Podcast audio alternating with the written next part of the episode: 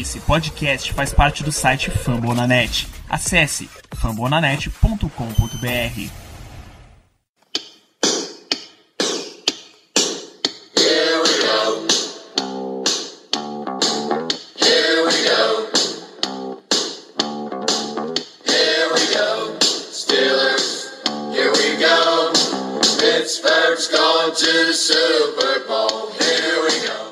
bem, pessoal, estamos começando mais uma edição do Black Yellow Brasil Podcast, o episódio número 82, porque a minha memória vai começando a ficar curta, eu tenho que consultar. 82 desse seu podcast falando do Pittsburgh Steelers para todo o Brasil, direto de fambonanet.com.br.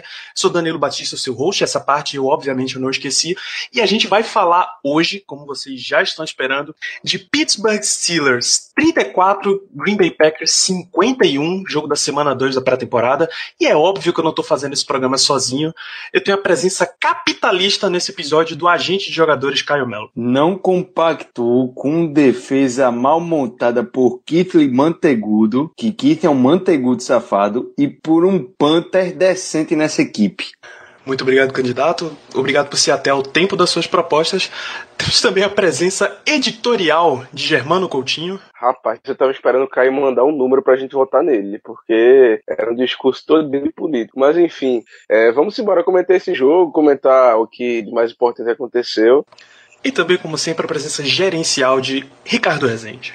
Fala pessoal, sempre uma satisfação enorme estar aqui, principalmente para falar sobre o senhor James Washington, o jogador mais divertido da NFL em 2018. Um grande abraço. Muito bem, então a gente vai falar, dar os destaques dessa partida de pré-temporada, porque é assim que se trata pré-temporada, se dá um destaque aqui ou outro, dando enfoque nas principais brigas.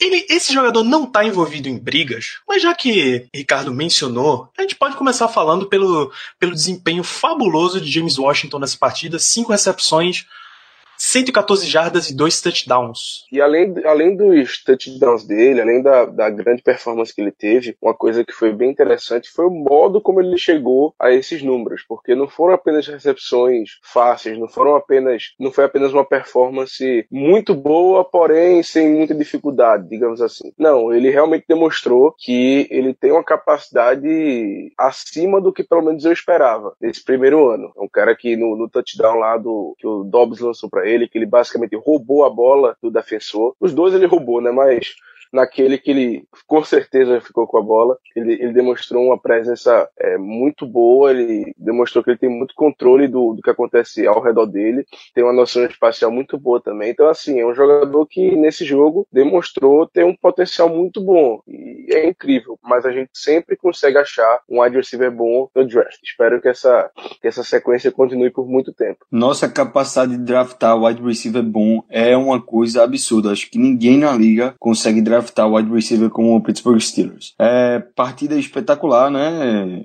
James Washington é muito bom até o que a gente viu até aqui muita coisa boa, muito potencial nele. É, me fez sentir saudade um pouco de caras como é, é, Martavis Bryant e Semi Coates que faziam tudo para conseguir ganhar a bola do defensive back, né? Lutavam pra caramba, meu Deus do céu. É, bola 50-50 com esses caras era um Deus nos acuda e provavelmente o bem vai ser interceptado. E depois do que eu vi nesse jogo, em dois, dois passes passes do, do Dobbs que não foram exatamente dois bons passes, não foram. É, o James Washington foi lá buscar, ele desceu com as duas bolas, que muitos falaram que é 50-50, mas em uma delas eu não tenho certeza se era 50-50. Eu acho que estava bem mais pro defensive back do que para ele. Ele conseguiu descer com o touchdown. É bem incrível a capacidade dele de, de conseguir é, é, é fazer a recepção. O catching radius dele é algo que eu pedia muito no Steelers, um cara com a capacidade de ter um catching radius enorme e descer com as, com as bolas é, difíceis de, de serem recebidas. E, pô, velho, é algo que eu acho que fazia muito tempo que a gente não tinha é, é, num, num, outro wide receiver que não fosse o Antonio Brown, né? E, e adeus aquela, aquela má vontade de Martavis Bryant, de Sammy Coates, de botar a mão mole e perder pro defensive back. Inclusive, chega a cogitar aqui que talvez a gente tenha um, um cara que seja melhor do que Art Burns tentando interceptar uma bola, porque pelo menos ele desce com a bola na mão. Art Burns não, meu Deus do céu. James Washington, como os amigos muito bem o introduziram, é, tá reproduzindo em campo agora, nos jogos, ao nosso olhar, o que ele já vem fazendo nos treinos. Jornalistas que estão logo cobrindo o training camp do Steelers falavam que ele fazia essas coisas brincando e é bom ver que ele está conseguindo reproduzir isso eh, em ritmo de jogo. Não tenho a menor dúvida de que o James Washington vai ser titular do ataque já esse ano e vai causar um impacto razoável nos moldes Juju em 2017. Falando em Juju, é, vocês comentaram sobre os wide receivers do Steelers e os números do James Washington e do Juju estão bem impressionantes.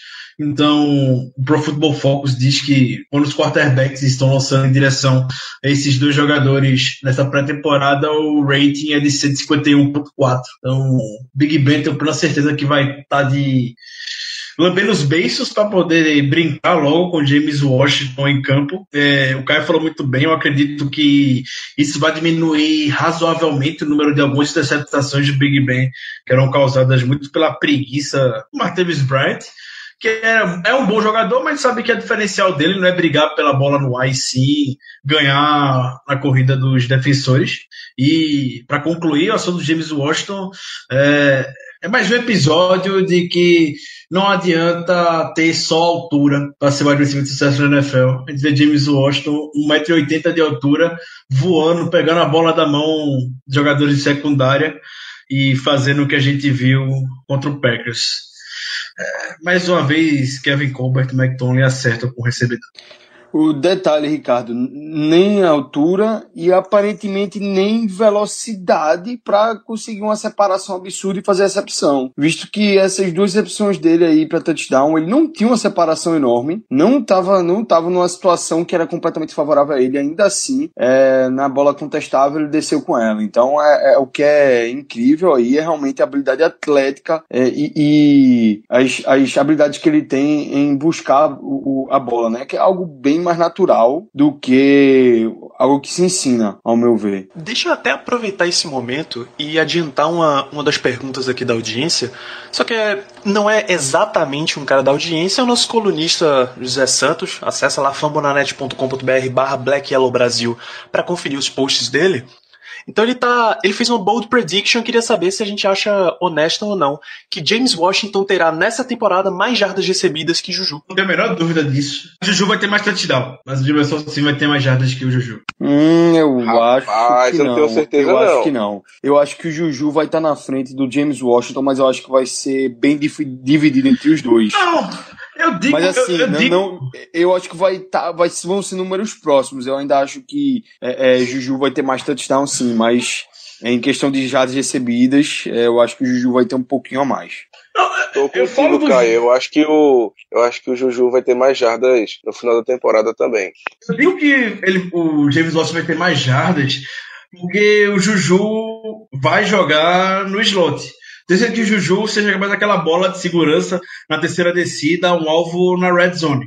E o James Washington vai ser aquele alvo para verticalizar mais e o Big Ben lançar as bombas deles, passes longos. Então, provavelmente por isso que eu acho que o Washington vai ter mais jardas que o Juju. Nada de muito assombroso também, mas eu não duvido não. O James Washington vai jogar aberto nessa temporada, ali junto com o Antônio Brown. Animado para ver o que é que o Big Ben vai aprontar com esse menino. Inspirado nessa pergunta, deixa eu fazer outra então, que me veio à cabeça agora. Vocês acham que é possível a gente ter três wide receivers superando a marca de mil jardas na temporada? Ah, nossa!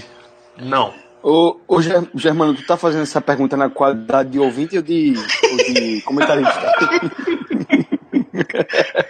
ou de editor? Porque tem eu tô fazendo a pergunta na qualidade de curioso para saber a resposta de vocês. tá aí, já tá lendo caixa de comentários dos Steelers de Pô, bicho?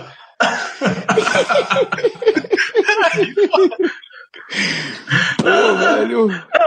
Mas, mas, ó, ajudando o Germano, eu acho que pode ter dois recebedores com mais de mil jardas e o Bell naturalmente vai ter mais de mil jardas considerando a temporada. Então são três jogadores com mil jardas em skill position. Então sim, isso será Sim, possível. Agora, três totais. jogadores.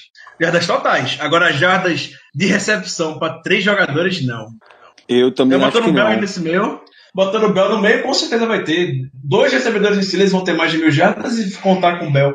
As jardas totais a gente vai conseguir. Até porque sempre tem lesão e também sempre tem aquele espato morto que a gente não dá nada e recebe duas bolas pra, sei lá, 70 jardas. Tipo, o Roosevelt Knicks recebe, fazendo a recepção aí que como a número dos outros, Xavier Green, esse espato morto. Aí se Ah, não, da galera. Ô, ô, cara, eu, só- eu só acho difícil o, o, o Knicks fazer uma res- uma recepção Rapaz, o Knicks 70 tava retornando eu, o kickoff desse, bicho.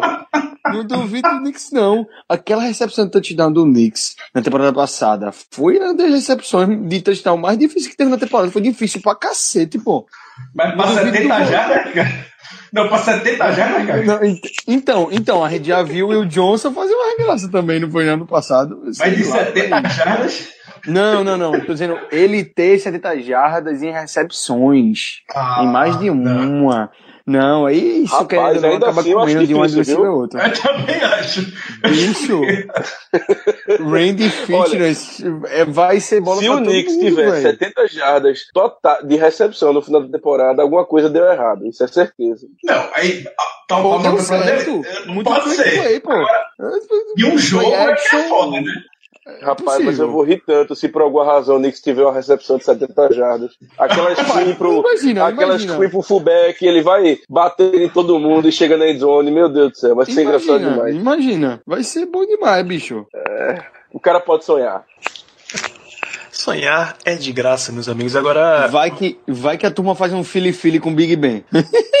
Sei não, viu, velho? Tá fininho, ele tá fininho. tô na expectativa, mano. Tô bem na expectativa de, de trick plays gerados por Randy Fitner. É, Ei, a Vamos- gente bugou o Germano, velho. A gente bloqueou a risada não, o Germano aí, viu? Não tem risada não. deixa eu meter um Konami Code no podcast, nova. pô. Eu nunca tinha escutado isso não, a gaitada foi boa. Olha aí, ó. Desbloqueou, velho. Vamos, vamos entrar nas, no que a gente efetivamente Porque, tem que ver bicho, de eu pré-temporada. imaginei, eu imaginei, pô, o Big Ben correndo assim pra, pra receber, para receber a bola. Não, não tá, não tá computando aqui não, cara. Não dá, não dá. Nem, nem pra uma jarda dá certo, bicho. Não dá pra ele passar por dentro da linha, ofensiva, da linha defensiva adversária, não. Mas vamos lá. A- efetivamente, as disputas que a gente tá vendo na, na pré-temporada, a primeira delas, obviamente, é de quarterback. Inclusive, tem perguntas dos ouvintes sobre isso. O, esse cara que tem uma arroba maravilhosa, BBB78426. Imagino que vocês tenham entendido qual é o objetivo dele. É, já tá perguntando qual dos quarterbacks será cortado e se dá pra trocar algum deles. E o Ernesto Dourado perguntou, vendo esse bom desempenho do Joshua Dobbs, ele pode figurar no, no roster final ou é só porque ele tá jogando contra reserva do reserva? Então, já respondendo as duas perguntas, comenta sobre a batalha dos quarterbacks que a gente viu nesse jogo. Joshua Dobbs, 12 passes de 18, 192 jardas, 2 touchdowns, uma interceptação. Mason Rudolph, 5 de 12, 47 jardas, um touchdown e uma interceptação. do jeito que o Dobbs vem jogando, é, assim, na nossa cabeça não existia dúvida que, pelo menos no início, ele seria é, a carta fora do baralho. Ele, te- ele teria a maior quantidade de chances de não ficar no roster final. E do jeito que ele tem jogado, não que seja exatamente tão ruim assim, mas ele não tem se destacado o suficiente e também é, eu acharia muito difícil se destacar o suficiente para permanecer no roster final, mas de qualquer modo ele não tem se destacado o suficiente nem para ser moeda de troca. Então, é, respondendo as perguntas, acredito que a carta fora do baralho seja o Dobbs. Não acredito que a gente vai conseguir algo numa troca por ele, pelo menos não até agora. E basicamente isso. Esse- esses números do Dobbs, eles. Eu gosto muito do Dobbs, que isso fique claro, eu sempre nunca escondi isso. E desde o primeiro momento, eu lamento muito que vai vir chegar ao ponto da gente ter que cortar ele. Mas os números do jogo dele foram um pouco inflados. Eu gosto de como o Fitner tá botando ele em algumas jogadas de option, ele tem habilidade atlética para correr. e tudo mais, mas não, não vai ter espaço. O grande, o grande vencedor dos quarterbacks nesse jogo contra o Packers nem entrou em campo, que foi o Landry Jones, que acredito que ele tenha se firmado. Se existia alguma dúvida antes como backup do time, Kevin Colbert vai ter que rebolar muito para conseguir uma troca pelo Dobbs. Eu fica, seria digno de uma estátua para ele. Hum, para mim, é, é, triste, é triste. Eu fico assim porque eu gosto muito do Dobbs e ele tem potencial, mas lamentavelmente já era, vai ter que se vender para algum time. Se ninguém quiser ele, ele com certeza volta para o practice squad dos Steelers. Muito bem, então tem, vocês têm mais destaques do lado ofensivo dos Steelers nesse jogo, vocês querem comentar? James Conner. James Conner, grande partida. Muito bom. A gente viu ali dois drives dele. Muito bom, foi muito bem. É, duas excelentes corridas, inclusive o, o touchdown dele, os, aliás, os dois né, foram sensacionais. É, muito bom. Os dois não, só um, né? Desculpa, eu confundi aqui agora. Acho que foi só um touchdown dele. É, foi muito boa a partida do, do James Conner e, e umas corridas bem interessantes. Muita gente já dizendo para cortar o Bé ficar com ele, mas não vamos também dar um dar um passo maior que as pernas e nos precipitar, né? Diga-se de passagem, contra a defesa titular do Packers naquela hora. O Conner, na primeira campanha de touchdown do Steelers, ele teve três corridas, entrou na zone, que teve eh, as 15 jardas que a gente ganhou de uma, uma falta que o Packers cometeu, então foi preciso isso para poder ele entrar e marcar o touchdown. Bastante positivo, ótima contribuição, bom ver que o que ele vinha treinando está sendo reproduzido em campo. O cara corre com muita intensidade e velocidade. Espero que o Fitner tenha um, boas ideias, boa, boa criatividade para poder usar ele esse ano ao lado do Bell. Ou então vamos passar para o lado de defesa. Já emendo numa mais uma pergunta do Ernesto Dourado. Vocês acreditam que Terrell Edmonds pode impactar positivamente a defesa? E essa defesa aparenta ser melhor ou pior do que a do ano passado? Começou, né? Agora, o, podcast começou agora. Exatamente. o podcast acabou de começar. Sobre Terrell Edmonds, ele me parece uma pick realmente com o selo estrelas de qualidade. Um cara capaz de chegar lá e co conseguir forçar um fumble é, conseguiu uma interceptação em é, é, 10% das jogadas dele em campo, em 90% das jogadas dele em campo é o que a gente viu no jogo. Teco errado, posicionamento ruim, é, enfim, uma pique 100% selo estrelas de qualidade no first round, o que vem sendo nesses últimos anos. É, infelizmente, eu acho que ele não vai ter impacto nesse primeiro ano. Eu acho que se ele tiver impacto na nossa defesa, vai demorar muito para acontecer, porque eu não vejo, é, desculpa, eu não gosto dele, não gostei da pique, não, não acho que ele tem esses talentos todo que dizem que ele tem. E em relação à defesa tá melhor do que no ano passado, infelizmente, eu também acho que não, porque basicamente a defesa é a mesma que o ano passado. A única diferença é que a gente perdeu talvez o melhor jogador dessa defesa ali em Ryan Shazier e não tem um lugar um, um jogador no nível parecido ou igual ou melhor que ele pro lugar dele. Então,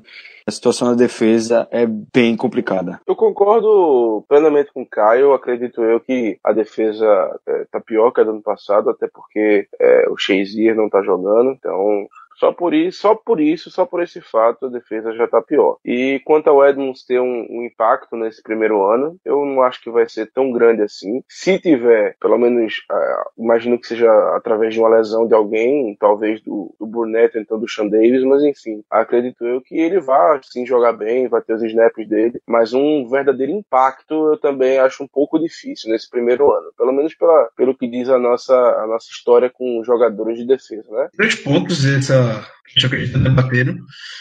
A defesa ela não vai ser melhor, pelo que já tem no Chazier, essa defesa é de motor. É bom lembrar, já comentou em outros podcasts. É, quando a renovação da defesa se iniciou, ela foi focada em ter o elemento central.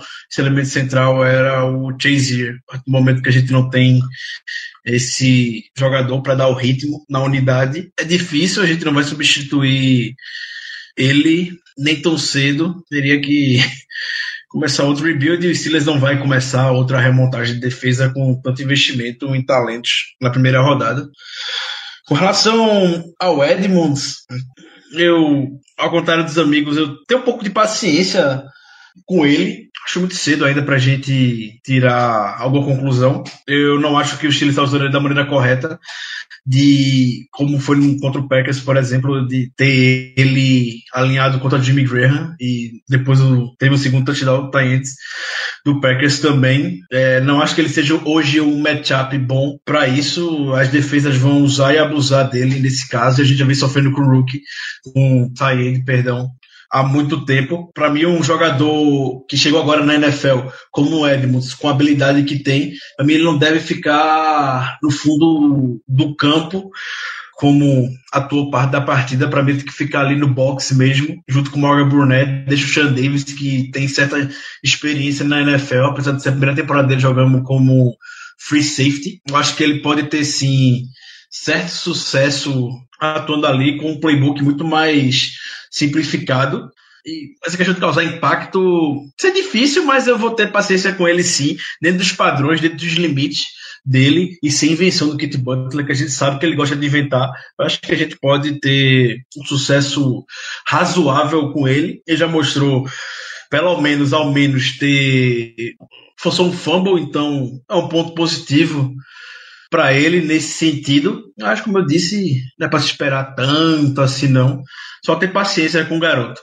Eu também, obviamente, não acho que a nossa defesa esteja melhor do que a do ano passado. Exatamente como os amigos mencionaram, a gente perder já não era uma defesa estelar e perdendo o grande pilar dessa defesa, o grande organizador, que era Ryan Shazier, não tem condição nenhuma dessa defesa ser melhor. Mais destaques defensivos, quem, quem se viram na partida, Steelers e Packers, que daria para destacar. Esse é o momento do Germano. Tá, Big Dan Eu não é acredito que eu vou dizer isso. Meu Deus. Ah, eu simplesmente não acredito que eu vou dizer isso.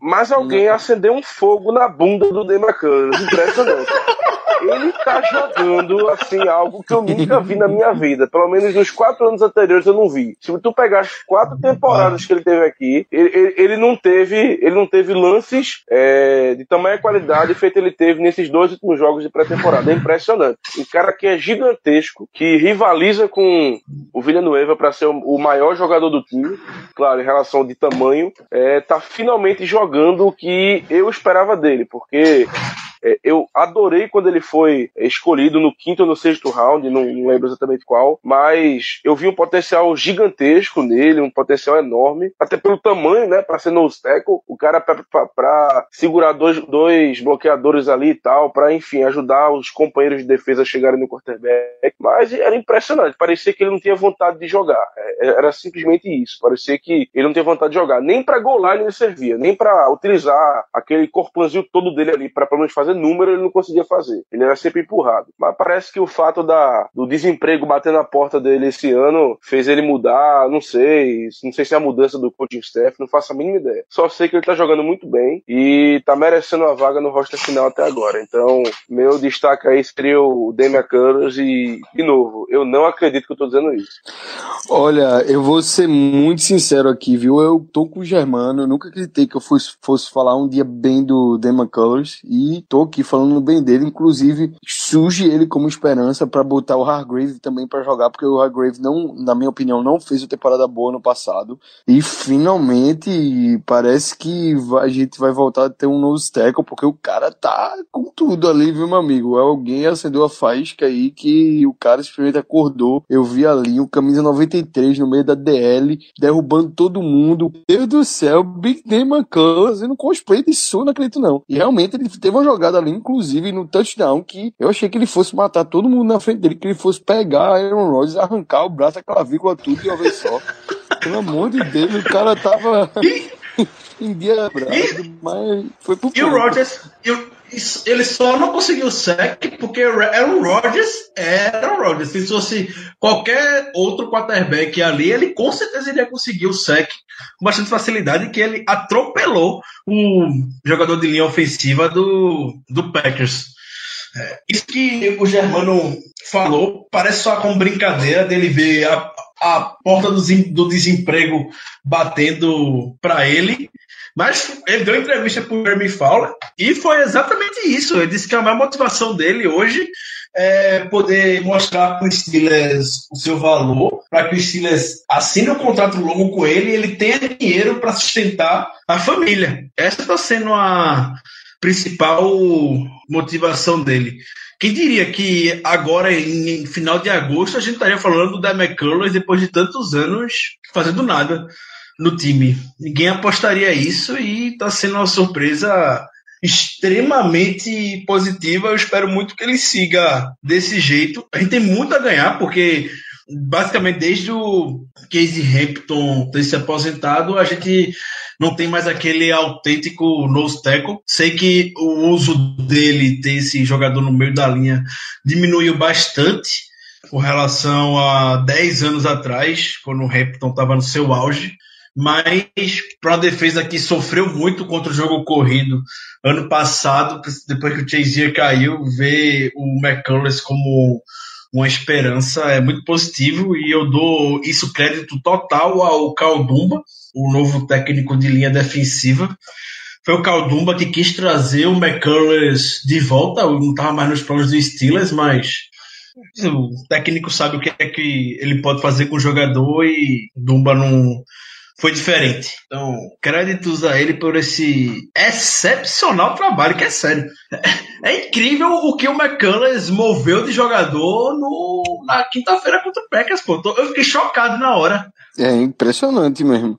Eu tinha saudades, eu tinha saudades até ter passado de Steve McLendon para você ver como é a nossa, como tá a nossa situação no Steco. Vamos ver se isso vai mudar finalmente, né? É, porque a gente sabe que o Redgrave, ele é bom, mas é melhor no pass rush do que no jogo corrido propriamente. E se a gente conseguir deixar o McCullers nessa situação e o Redgrave em situação de terceira adesiva só com o pass rush, acho que a gente vai ter uma linha defensiva muito a ganhar e que finalmente possa estar valendo o grande investimento, principalmente que a gente tem no Hayward e no Tweet.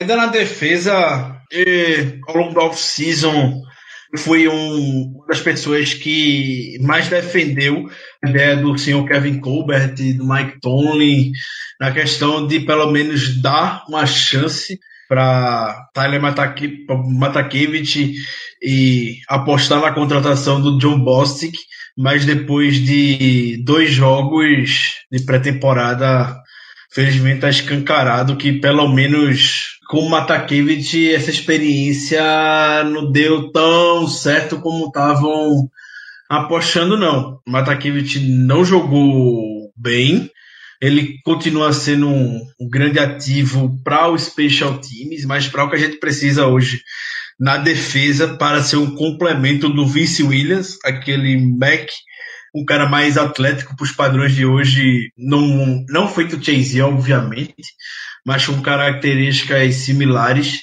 O Matakevich não vai ter chance nessa liga hoje. Eu vi um comentário pela timeline e eu não poderia concordar mais.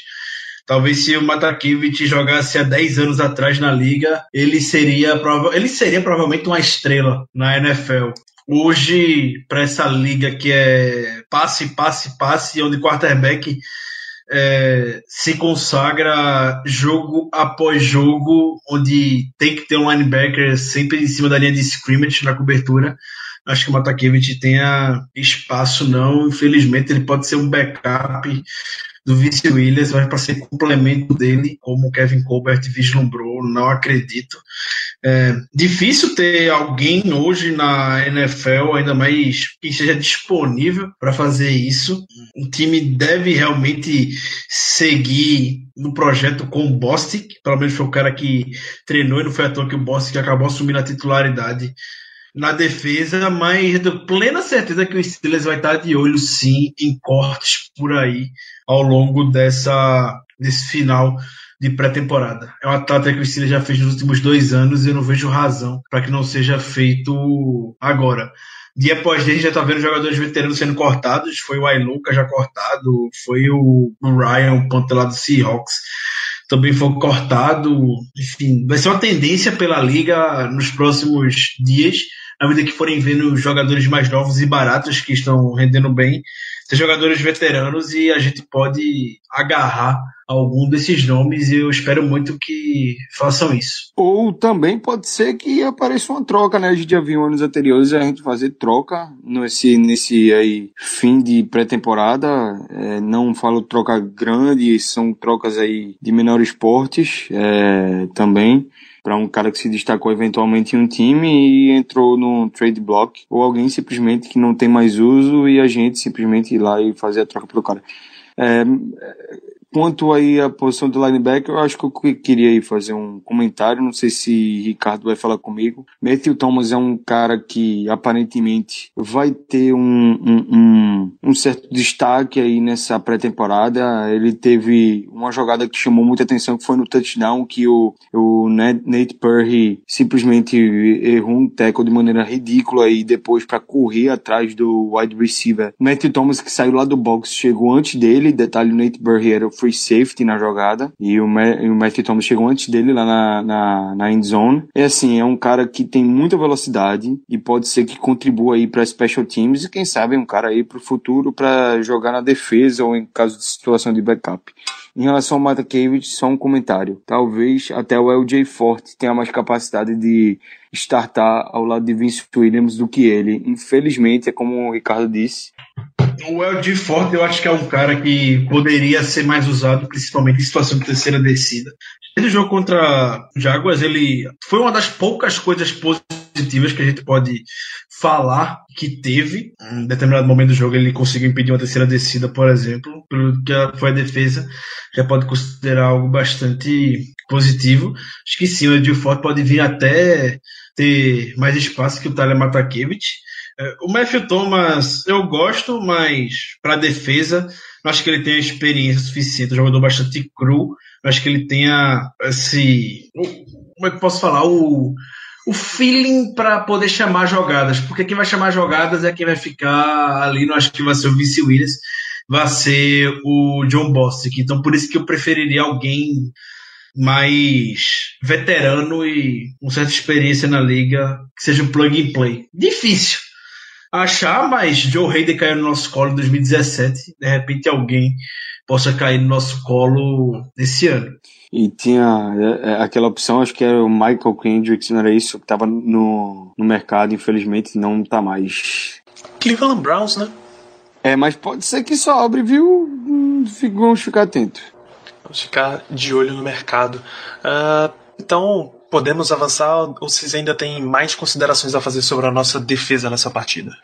Eu tenho um último comentário sobre a posição de free safety é, reserva que provavelmente vai ser ali o líder dos special teams. Por favor, cortem Nate Perry e tragam de volta o Robert Golden. Por favor, ele nunca passou vexame em pré-temporada. Meu Deus do céu. E pelo menos é um líder. Só na regular, né? É, mas na regular, beleza. Na regular, ele também já conseguiu interceptação em temporada regular. Ele já estatou para os Steelers e foi ok em alguns jogos, patético em outros. Mas o que o Nate Burry fez naquela jogada, meu Deus do céu. É, foi patético, velho. Aquele cara que é incapaz de taclear um corredor, ser o líder dos nossos special teams. Ano passado a gente pelo menos teve um passe completo do Robert Golden. Se isso serve de, de consolo. Serve de parâmetro. É o desempate, pô. Detalhe, ele completou um passe pra DHB, o que é 10 vezes mais difícil. Meu Deus do céu, cara. Meu Deus do céu. Então vamos lá. eu sei que, que o Caio têm... falou tem, tem um certo mérito. Assim, não é apenas uma questão de ah, vou jogar uma ideia aqui. Não, não é. Porque a gente sabe que talvez essa posição de, de reserva de free safety, de safety, enfim, é, vá ser decidida na capacidade de fazer uma coisa nos special teams. Então, é muito possível, não diria que vai acontecer, mas é muito possível que a gente dê uma olhada no Golden, pelo menos o, o coaching staff dê uma ligada lá pra gente do Golden para ver como é que tá a situação, porque o Golden, durante vários anos aqui, se destacou nos special teams, era um cara de destaque nessa, nessa faceta da equipe. Então, assim, se o, o Burry não tiver desempenhando muito bem, não tiver consolidando na vaga dele, é possível que a gente chame Golden de volta e no desempate, por causa dos special teams, o Golden acabe ganhando, até pela experiência que ele tem aqui em Pittsburgh. E quanto à última consideração sobre a defesa, eu só queria falar um pouquinho mais do Matthew Thomas, no sentido de que ele tem tido snaps até como outside linebacker, então o time está é, experimentando bastante com ele e talvez essa versatilidade que ele vem demonstrando é, sirva para ele e faça com que ele ganhe um espaço no roster final, quem sabe. Ricardo nem falou de Ola, o nosso protótipo de James Harrison, eu tô impressionado que ele não falou de Ola. É Ola não teve tanto destaque como foi na primeira semana, mas está tornando realmente um lock no time não vai ser mais surpresa a gente falar do Ola hoje, por exemplo. Eu tô achando o Ola até melhor que o Ticlo, olha que eu gosto do Ticlo. Eu também tô achando ele melhor que o Ticlo. A capacidade de gerar pressão dele tá muito maior do que a do Ticlo. Sim, ele aproveitou muito bem essa oportunidade que teve a lesão do Crane do TJ Watt. Pra mim, hoje ele não é mais surpresa, pra mim ele é realidade já. Olha só. Não que isso signifique que Ticlo esteja com a vaga ameaçada no, no roster por um. Ah, não, nem, nem um pouco, nadinha. Exatamente. Então, muita calma nessa hora. Eu sei que vocês têm um destaque muito negativo para falar dos nossos special teams. A gente precisa falar, gente. É muito triste, mas a gente precisa falar. Bem, vamos lá. Como eu disse aí na minha abertura, eu nunca fui um fã muito grande do nosso Panther Jordan Berry.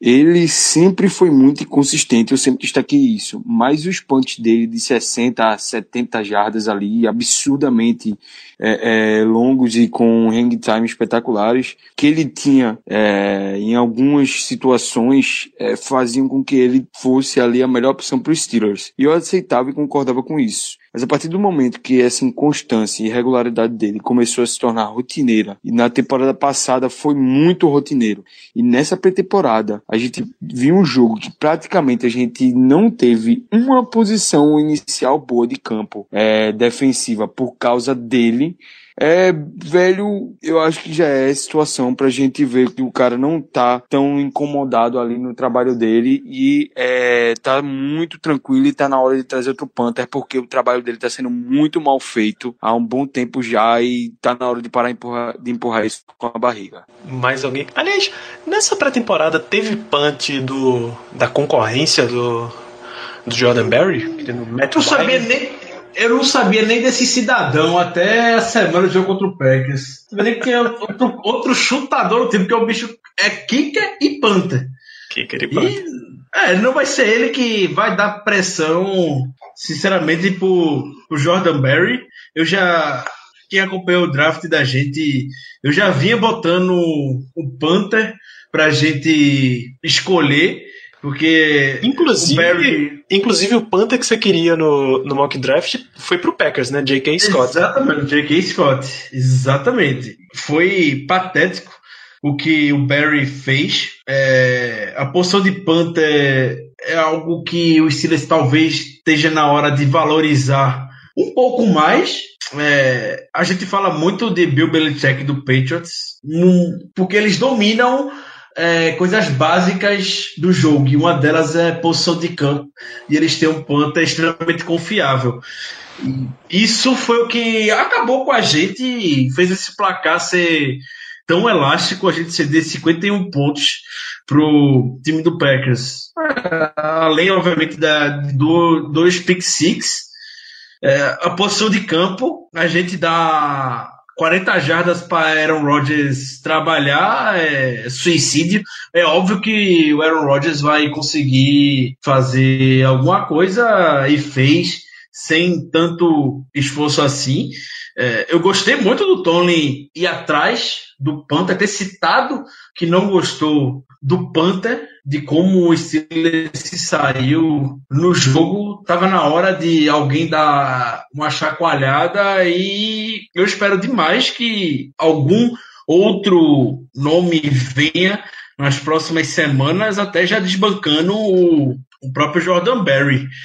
Então, por exemplo, a gente conseguiu o Chris Boswell alguns anos atrás, depois do Boswell ter perdido uma disputa pro Red Bullock lá no Texas e o raio pode cair duas vezes no mesmo local, no mesmo lugar, agora no Texas, com o Panther. Então, eles têm o rookie, o Trevor Daniel e o veterano Sam Leckler, estão disputando muito bem é, uma vaga na pré-temporada. A gente sabe que o Leckler vai ter uma vantagem pela experiência, mas de repente é o um nome para gente se observar esse calor, o Panther do Texas. E diria que o Panther estaria muito no radar do Steelers para uma troca dessa que eles fazem de sexta rodada, sétima rodada. Que de fato o Barry é muito inconsistente. A gente não pode apostar ou confiar tanto nisso. O punt que ele deu de 30 jardas foi patético. A posição de campo do Steelers não é das melhores e a partir do momento que a gente já sabe que não tem uma defesa confiável para poder trabalhar em um campo curto é suicídio. Talvez a gente deveria estar tá olhando mais isso hoje, que é algo que realmente é mais fácil, podemos dizer, para a gente corrigir do que propriamente a defesa. Eu não acho que o Barry vai ser o Panther na semana 1 contra o Browns, não. Sinceramente eu acho que ele vai ser. Eu espero que essa questão do Barry seja algo muito mais mental do que outra coisa, porque é um cara que já provou ser capaz de ter é, performances boas, de mandar verdadeiras bombas de 60, 50, até 70 jardas ele já teve aqui, mas isso que o pessoal falou é verdade, ele é muito inconsistente. Então, espero que essa bronca do Tomlin vá realmente servir, que ele acorde para a vida e que ele tente é, evitar tamanha inconsistência. Ninguém aqui está querendo que ele mande uma bomba de 70 jardas toda jogada, mas que pelo menos o time possa contar com ele e que ele não nos deixe na mão tantas vezes. É, o próximo jogo, para mim, vai ser muito importante para ele, em minha opinião, já que a gente vai poder ver como é que ele lida com a crítica do treinador. Então, se ele for bem, acredito eu que ele vai ganhar uma nova chance de continuar na equipe e também não imagino que ele tenha muita disputa no futuro. Porém, se ele tiver outra performance feita que ele teve contra os Packers, eu concordo com o Ricardo. A, a posição dele no roster final vai ficar ameaçadíssima. Se o Tony acertou muito com o Chris Boswell. Até hoje, na carreira dele aqui em Pittsburgh, podemos dizer que é uma posição que não foi firmada, né? A gente, olhando nomes anteriores, é, o, melhor, o melhor era o Sepúlveda, que não ficava saudável nunca. Infelizmente, o Sepúlveda tem tudo para ser um grande Panther na liga. A gente teve nomes peculiares como Mitch Berger, Jeremy Capinos, o glorioso Drew, Blunt, o Drew Butler, o Zotamisco, o Matt Breyer, o, o Brad Wing. E o que, o que mais impressionante de todos esses nomes aí, o que conseguiu manter uma sequência foi o Jordan Berry, e até o, os números do Jordan Berry são melhores do que esses jogadores para vocês verem o nível é, dos nossos Panthers. Então, é, deveria ter um alerta um pouco maior, como eu disse, do que a gente Imagina, Barry se cuide bastante. Hoje, dia 20 de agosto, não sei nem se quando esse podcast for ao ar, a gente ainda vai ter o Barry como. Não, o Barry vai estar, mas você vai, tra vai trazer ninguém do mercado, nem que seja para dar uma pressão nele. Exato, é. isso, isso provavelmente responde já a pergunta do ouvinte José Ortiz, perguntando se a gente acredita numa troca para pegar outro Panther por aí pela liga. Eu acho que ah, troca não, eu acho que a gente espera um corte. É. Isso. É. A não ser que seja um nome extremamente absurdo. Aí sim. Mas se não for isso, vai esperar um corte, vai ter algum corte na liga. São 32 Panthers na liga só. Alguém vai rodar por aí tendo uma boa pré-temporada, a gente tem que aproveitar.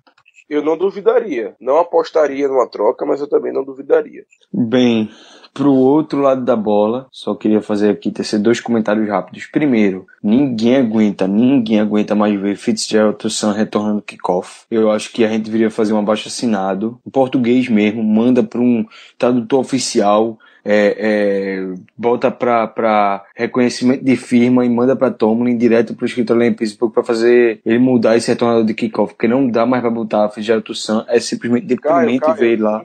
isso tudo não, Caio. É só mandar o recado pro, pelo Ricardo, né? Já que ele vai pra lá agora. Ah, é verdade. Olha aí. Chefinho, Já vai chegar com uma bandeira, bicho. chefinho, velho. E, e pra retorno de punt, a gente teve um dia separa, a gente teve um jogo separado para ver o Cody Henderson retornar punt e até quando foi muito espaço para ele retornar, ele pediu fair catch. Um cara desse simplesmente não quer garantir o espaço dele no roster, sinceramente. A única, Perfeito. coisa, a única coisa que eu quero ver a, a partir de agora, que aí eu deu pra ver muito bem que o Cody Henderson não quer ficar no roster, é ver o Cam Sutton retornando, que é pra ter a última esperança de que o Brown não vai retornar punt. Senão, a gente vai ter que ver Antônio Brown retornando punt. Por alguma razão, o Mike Tomlin não bota jogador de defesa pra retornar, pra ser retornador. É impressionante isso. Umas coisas no, no Tomlin, olha que eu talvez seja o defensor mais ferrenho do Tomlin, que eu não consigo entender. Um cara como Ken Sutton, uma puta experiência no college de futebol, retornando punt, uma média de quase 14 jardas por retorno. Um dos retornadores mais eficientes nas últimas temporadas, jogando na SEC, e não tem oportunidade para retornar por pura teimosia do Tomlin, que por alguma razão só quer jogador de ataque retornando e no kickoff bota jogador pesado feito Tussan. Não sei se é para ter garantia ou ele, leva ele não quer levar em consideração velocidade, ele quer levar em consideração é, ball security. Não sei, não sei o que, é que o Tony quer realmente com botar o Fitzgerald Tussan e jogadores do tipo. Não é a primeira vez, já teve o, anteriormente nomes consagrados como Corey Davis, que era listado como fullback retornando, Gary Russell, que era tipo proporcional ao Tussan. Ricardo, ano passado a gente teve Terrell Watson retornando kickoff.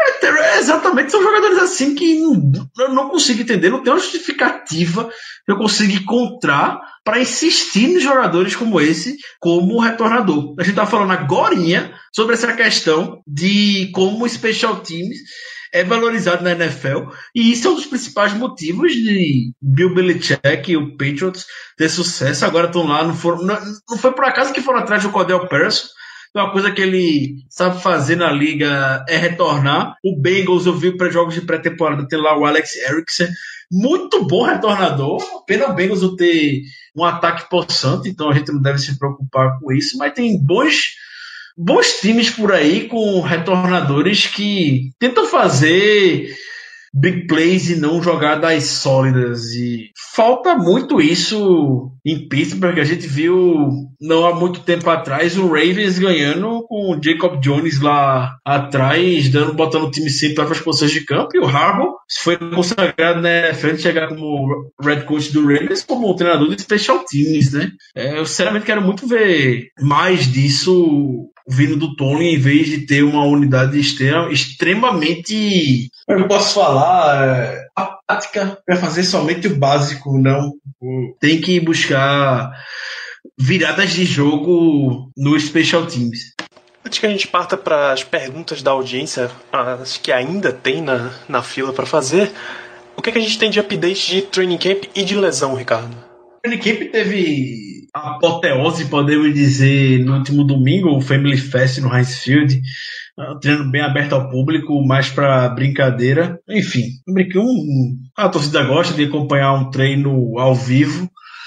É, a gente está contando aos poucos com a volta do TJ Watt, que não participou do training camp basicamente, mas pelo menos já está fazendo atividades físicas. O Vince McDonald segue machucado. O tom do Tony no início era dia por dia. Hoje tá algo mais semana por semana, mas as notícias dão conta que ele vai estar pronto pelo menos para semana 1 contra o Browns, que é uma pena. Lesão no pé que ele tem é algo que a gente vai ficar sempre traumatizado depois do Golson. A carreira do Golson acabou por conta de uma lesão no pé. E o McDonald tá fora do training camp há mais de quase 25 dias, ou mais de 25 dias, por conta de uma lesão na região. E falando end, a gente tem, também tá sem o Xavier Grimble. O Grimble, ele teve, foi, passou por uma cirurgia recentemente no pulso. Também a expectativa é que ele fique pronto para semana 1 da temporada, mas não, realmente não pode ignorar que hoje está indo. O que a gente tem de verdade é o Jesse James. Olha a minha Não me- também não- aí, viu? Cuidado. Que secada da porra, mano. Na moral, bicho. Matar. Foi a mesma coisa de tu puxar um machado e dar na perna do cara, meu irmão. Que zica, viu? Não, eu não vou reclamar se aparecer um time bonzinho aí do training camp, sei lá, um Bucky Hodges aparecer jogando bem. Eu acho que não vai acontecer não, até porque parece que o McKee tá na frente dele. Mas não vou reclamar se aparecer alguém aí da, da Free Agency, dos waivers. Não vou É, eu também não, acho. véi. Eu acho que Rapaz, eu, acho tenho, que- eu tenho um nome bombástico aí que pode aparecer, viu? É, Eu tô tão cheio já dos três patetas que... De...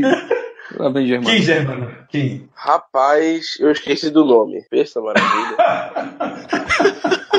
Genial. Cara, mas, mas vocês vão lembrar quem é, vocês vão lembrar quem é. Sabe aquele, aque- aquela escolha de segunda rodada nossa? Um offensive tackle. Um... Ah, o Mike Adams. Pronto, Mike Mike Adams. Adams, cara, tá magrinho, bicho. Tá magrinho, tá tentando entrar na NFL como Tarene, pô. Eu sei- quando o Germano falou segunda rodada, veio o nome na minha cabeça. Eu não sei se o Ravens vai se desfazer dele. De Max Williams, Mas- eu pensei nele também. Exatamente. Foi o primeiro nome na cabeça foi o Max Williams. Foi na o hora, Steelers, era, bicho. O Steelers era obcecado por ele antes do draft. Pô. E o Ravens subiu no board no draft ah, de 2015, porque o Steelers provavelmente iria escolher o Max Williams na segunda rodada. O Ravens subiu para frente do Steelers para garantir ele. Até hoje o Max Williams ainda não se firmou propriamente na NFL. Bicho, não vejo motivo pra ele ser cortado do Ravens, não. Eu não sei como tá a situação de. Ah, não, peraí. Nick Boyle é um dos favoritos do Flaco. Eles draftaram dois, Mark Andrews e Hayden Hurst. Ah, existe a possibilidade mesmo, ele tá na disputa. De fato, de fato. Não é toa que o Crockett Gilmore já rodou, não foi? Já, mas eu acho que Crocker Gilmore aposentou. Aposentou, foi? É, eu acho, eu acho que não. Não, é free agent mesmo. É. Eu, eu pensei muito no Max Williams e. Ainda mais depois que no comentário do Danilo, do Hayden Hurst, mas o Nick Boyle é de fato o, o all-time favorite do, Ray, do Flaco. E tem o Mark Andrews, que foi outro escolha de draft. De repente, Max Williams, os Steelers amam esses jogadores. Que eles tinham hype no draft pra trazer. Eu não vou mentir, não. Eu fiquei com muito medo de que o Germano fosse falar um Wayne Daniels do nada e trazer ele de volta da aposentadoria, velho. Oxe, eu aceitava o Daniels. É, eu, eu- é, bicho, eu até aceitava também, mas, porra, o cara ainda vive, velho. Cara, basicamente quase qualquer um é melhor que o Greenville. Então, não seria tão ruim. Cara, velho, o Greenbow nem punho tem direito. pra a situação dele agora. Ele nunca teve mãos seguras, agora não tem um punho direito funcionando. É complicado. Eu acho que a situação de Tyrene tem que se mexer pra fazer alguma coisa melhor acontecer. E isso, inclusive, responde a pergunta do ouvinte Alexandre Dinés. Se a gente tá sem Tyrande, o que é que a gente pode fazer para resolver? Já demos até nomes aí que estão tão livres que possam vir para cá. Ainda nesse embalo de dúvidas dos ouvintes, a gente mencionou algumas vezes, então vocês podem responder até mais rápido. Qual o top 3 de duelos dentro do nosso elenco hoje? Steven Ridley e Fitzgerald Toussaint. Esse é o que eu iria dizer também. O Toussaint e o Ridley estão disputando fortemente a terceira vaga de running back. Na minha opinião, o Toussaint tá na frente porque teve mais uma performance bastante sólida agora contra os Packers. Acho que Damon Patterson e Marcus Tucker é outra boa disputa. Sim, com certeza. É, outra boa disputa seria. Ainda, ainda existe a disputa do McCullers com o Frazier, o Frazier mas Não. não, não é. Eu acho que já tá ganha, mas existia essa disputa. Mas a outra disputa muito interessante desse roster é o. Ah, rapaz, escapou, agora acabei de pensar nele. Que posição, porra? Outside linebacker é o Oladeni com o Keon Keon Adams. Adams. É, realmente, também é uma boa disputa. Eu tenho uma disputa ruim. Você tem uma disputa ruim? Quem, Germano? Rapaz, pega todo mundo que tá pra posição de inside linebacker, menos o Vince Williams e pronto. A gente tem uma disputa ruim pra caralho. É muito ruim, bicho. Tá, é, é muito ruim, velho. Lamentável, lastimável. Meu Deus do céu. É, então, tá respondida a sua pergunta. Duas, eu vou combinar as últimas duas perguntas que a gente tem aqui. O Igor Matos, ele pergunta o que, é que a gente acha da nossa tabela desse ano. E o José Dantas pergunta uma previsão otimista, pessimista de campanha final. Vocês curtiram a tabela desse ano? Não que tivesse, tivesse escolha, mas acharam. Acha que dá para ir bem? Tá bem mais foda que a do ano passado, né? É, eu, pref... eu preferia do ano passado, por muito. Também. Por muito, a gente vai tá pegando uma AFC West que é bastante equilibrada e uma NFC South que também é bastante equilibrada.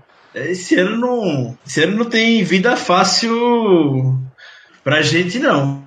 Tá? Eu acho, eu acho que a gente tá pegando é, a, a divisão mais difícil de se enfrentar da NFC. Tem Concordo três plenamente. times ali que são, ao meu ver, Super Bowl contenders. Nenhum time que é saco de pancada que a gente provavelmente vai perder. Um saco Vai, de pancada que a gente vai, que é a gente vai jogar lá e com Uhum. quarterback reserva. E se pensarem, e se ar- arrumarem um jeito de chamar Jamar, eh, Jamarcus Russell pra jogar e ele entrar em campo, a gente perde de lavada. O Marcos Russell mesmo. O legal é que quando a gente perde para os Bucks, eu acho que o único torcedor dos Steelers aqui no Brasil que sofre com isso é o Ricardo, porque ele é zoado assim. Ele tem um amigo que torce para o Buccaneers e sim, esses torcedores existem. Então toda vez que a gente perde para eles, o Ricardo é zoado. É impressionante. Até hoje. Faz quatro anos já. Cara, a gente Lembrar- perdeu pro Mike Glennon, pô. Quatro anos é pouco. E ano passado, de novo, lembrar para o amigo ouvinte que há quatro anos, quando o Buccaneers fez a campanha 2-14, que levou eles para a primeira escolha para pegar o Jameis Winston, obviamente só dois times perderam pro Bucks. Um foi o Steelers, em Pittsburgh. Acontece. Viram de uma lapada que leva. Viram de uma lapada histórica que vinham levado pro Falcons. Tá Exatamente. lendo. A gente tava prevendo já que isso ia acontecer. Então, Uau. vocês já, vocês já imaginaram previsões aí de campanha final pra gente? Deixa pro preview da gente. Perfeito. Isso a gente vai fazer em duas semanas? É, sim. Na semana do pós quarta, quarta rodada de pré-temporada, não é isso? Correto. Então, amigo ouvinte, já fica com água na boca aguardando esse momento. Três ouvintes mandaram perguntas pra gente que, pelo adiantado da hora, a gente vai deixar para uma próxima oportunidade. Um grande abraço para Kelvin André, Gustavo Cosma e o Vinícius Multiverso Geek. Um grande abraço para todas as suas versões, Vinícius. Em qualquer, multi, qualquer universo que você esteja, um grande abraço. Vamos partir para as considerações finais, então, começando com o Caio. Bem, é, vamos é, é observar essa semana aí de treinos. Eu acho que o James Washington tem tudo para ter mais uma semana espetacular e mais uma vez brilhar no, em mais um jogo de pré- de pré-temporada. O Steelers vai voltar a jogar no Heinz Field. É, não é isso, Ricardo? Acho que finalmente a gente volta a jogar em casa agora na pré-temporada. E, é, e, e vamos torcer para o, o Tomlin ter essa conversa com o Mason Rudolph, que vai fazer ele botar o- os pezinhos no chão, ficar mais calmo e tentar desenvolver o, o, o jogo dele que a gente viu ele jogar no college, que ele não é um quarterback que fica buscando big play toda jogada no campo, fica sendo perfeccionista, porque sendo perfeccionista, ele tirou o ataque de situações de competitividade do jogo. Ele não foi competitivo, foi uma coisa que me, é, é, me irritou bastante. Hum, seja um quarterback ruim, mas seja um quarterback competitivo. Tá aí Blake Bortles ajudando o time dele a chegar nos playoffs.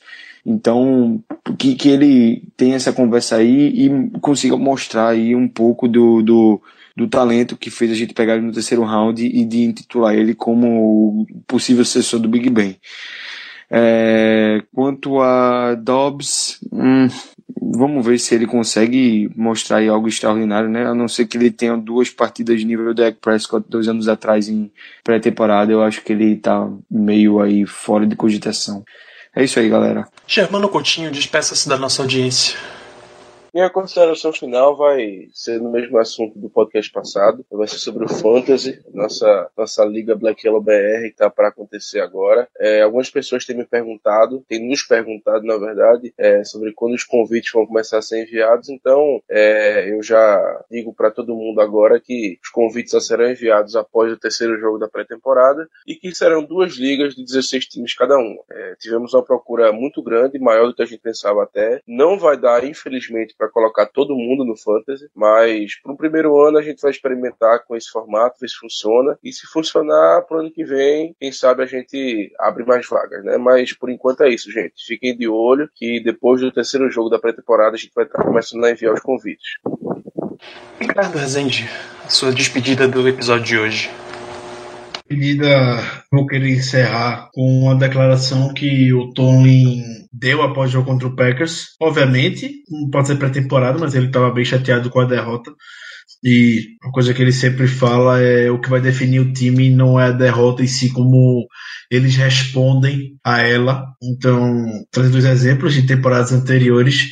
2016, por exemplo, o Steelers teve uma derrota bem complicada para o Philadelphia Eagles, 34 a 3 e na semana seguinte recebeu o Kansas City Chiefs em casa e acabou com o Chiefs. 43 a 14, o Sunday Night Football foi espetacular, o Steelers jogou muito bem. Na temporada passada também, coincidentemente contra o Kansas City Chiefs, é, aquela derrota bem complicada para o Jacksonville Jaguars por 39 em casa. E quando pegou o Chiefs, que vinha invicto até então na temporada no Arrowhead Stadium, ganhou. Então, é, é difícil a gente ver o Steelers e Mike Tomlin perder dois jogos consecutivos, salve exceções bem pontuais. Geralmente eu tenho alguma lesão por trás e tudo mais.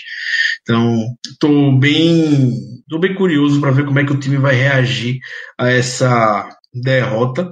É, se vocês quiserem pensar um pouco mais como foi o jogo, vejam desde o primeiro momento, no sentido de que o Steelers começou esse jogo perdendo por 14 a 0, nem com 5 minutos de jogo.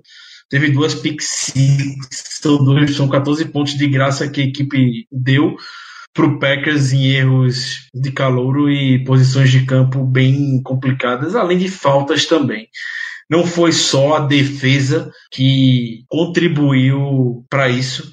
É, com os titulares em campo na semana 3, é, espero ver mais uma boa atuação e só destacar positivamente, a gente nem comentou tanto, nem vejo muitos comentários por aí, na mídia que cobre o Steelers de forma geral, dois jogos do Steelers na pré-temporada com o Rand Fitness, dois jogos com mais de 30 pontos anotados, importante destacar isso. E vamos lá, semana 3 da pré-temporada agora contra o Titans, de volta ao Heinz Field. Um grande abraço. Exatamente. Na, na minha despedida, eu vou reforçar essas duas mensagens. A primeira entra lá fambonanet.com.br barra Black Brasil. Nos últimos episódios, com a, a quantidade de coisa que a gente tinha para falar, acabei nem mencionando que o José Lopes agora é, é, um colunista Black Yellow lá no Fambonanet, então depois de, antes de cada partida, ele tá lá apontando coisas que você deve prestar atenção. Oi. É José Santos. É José Santos Lopes. Ah, é? é sabia não. É. Errei, então. Ele toda vez coloca os dois. Ele está lá apontando itens que você deve prestar atenção para as próximas partidas antes desse jogo contra Tennessee. Deve ter mais um post dele saindo. Provavelmente vai ser depois que sair, sair esse episódio, porque a eficiência de Germana de nesse podcast é maravilhosa. E próximo jogo do Pittsburgh Steelers, Tennessee Titans em Pittsburgh, 5 da tarde do sábado, dia 25 de agosto. Voltamos a ter jogo no final de semana, ainda bem. 5 da tarde. Claro que estamos falando do horário do Brasil finalmente, inteiro. Finalmente, porque é complicado o dia de semana. Você chega no terceiro e quarto quarto, eu tô basicamente com o celular na barriga e babando, velho. Sono desgraçado. É o trabalhador brasileiro. o jogo todo. Exatamente. Então você pode assistir esse jogo no Game Pass, não tem transmissão na ESPN no Brasil. O Game Pass esse ano tá com três planos. Plano, o plano Season Plus, pra você ver todos os jogos da temporada ao vivo, mais playoffs, mais Super Bowl 570, 580. O plano Follow Your Team, se você é torcedor dos Steelers, quer ver só os jogos de Pittsburgh, 350, todos os jogos ao vivo. E para você assistir depois também on demand, acesse a NFL Network 24 horas, NFL Filmes inteiro, todos os jogos que eles têm lá no arquivo, tá tudo disponível para você. Ou se você quiser só assistir aos jogos depois, você, nunca, você trabalha no domingo, você nunca tem tempo de ver, você vai no Season Catch Up 290 e você pode ver todos os jogos on demand até o final da temporada. Você pode ver todos os jogos on demand até o final da temporada regular. Então, assine o Game Pass, que é, é muito mais prático. Você não vai estar tá dependendo da vovó Network para estar tá assistindo NFL em alta qualidade, né? Perfeito, Danilo. Compactuamos com a prática do Game Pass. Exato, fica então o recado. Tennessee Titans, Pittsburgh Steelers, 5 da tarde do sábado, dia 25. Não esquece lá de seguir no Instagram, no Twitter, no Facebook Black Yellow BR. Vai lá no iTunes, deixa as cinco estrelinhas. Uma estrelinha para cada para cada vez que você vai assistir o Game Pass, então você vai botar 20 estrelas, não tem problema nenhum com isso. Você põe lá as estrelinhas no, no iTunes, você deixa a sua indicação, a sua recomendação para esse podcast chegar a cada vez mais torcedores e acessa fogonanet.com.br barra Black Yellow Brasil para curtir nosso conteúdo sobre o Pittsburgh Steelers. Nos vemos na próxima semana falando desse, dessa semana 3 da pré-temporada. Devemos ter mais titulares jogando. Isso por si só já deixa o jogo mais interessante. Um grande abraço a todos e até a semana que vem. Uh-huh. You know what it is. Black and yellow, black and